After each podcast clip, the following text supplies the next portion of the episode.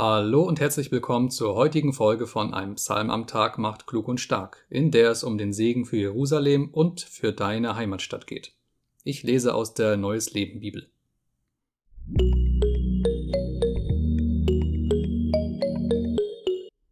Psalm 122 Ein Lied für die Pilgerfahrt nach Jerusalem.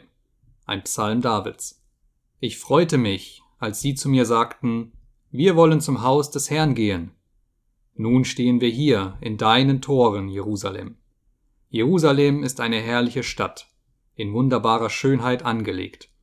Alle Stämme Israels, die Stämme des Herrn, kommen als Pilger hierher. Sie kommen, um den Namen des Herrn zu loben, wie das Gesetz es vorschreibt.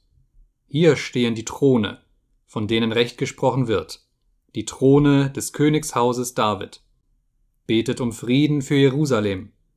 Gut gehen soll es allen, die dich lieben. Friede herrsche in deinen Mauern, Jerusalem, und Wohlstand in deinen Palästen.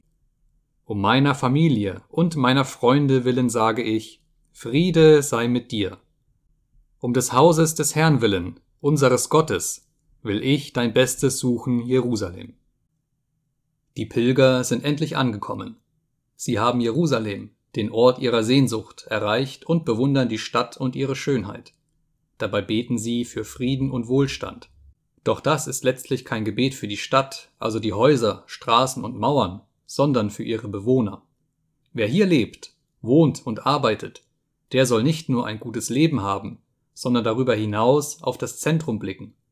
Das Haus des Herrn, der Tempel, ist dieser Mittelpunkt. Und wer von außerhalb in die Stadt pilgert, der tut es, um in das Herz Jerusalems und das Herz Israels zu gelangen. Wenn irgendwo in anschaulicher Weise Gottes Handeln und Wirken, seine Gesetze und der entgegengebrachte Gehorsam sichtbar werden, dann doch in seinem Haus unter den Menschen.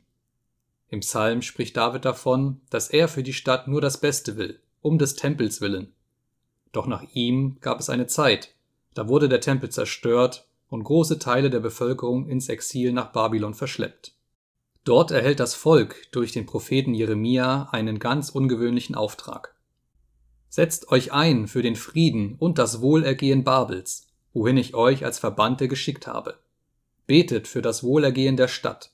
Denn wenn die Stadt, in der ihr gefangen gehalten werdet, Frieden hat, habt ihr auch Frieden. Es ist also durchaus vernünftig, für das Wohlergehen der Stadt und seine Bewohner zu beten und zu arbeiten. Auch heute noch.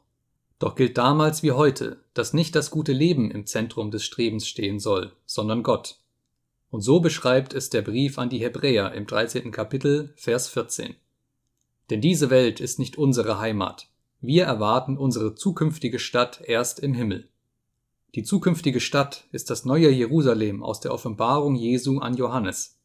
Wenn Christen also etwas wirklich Nachhaltiges und für zukünftige Generationen Wertvolles bewirken wollen, dann müssen sie den Spagat zwischen Hingehen zu den Menschen in die weltlichen Städte und dem Hinweisen und Hoffen auf den Himmel und die himmlische Stadt schaffen. Dabei kann es helfen, sich zu vergegenwärtigen, dass, egal wie viel Schönheit, Frieden und Gutes im irdischen Jerusalem oder jeder anderen Stadt auch sein mag, das himmlische Jerusalem das alles bei weitem übertreffen wird. Ganz einfach, weil Gott dort unter den Menschen wohnt und für jeden Bewohner sichtbar sein wird.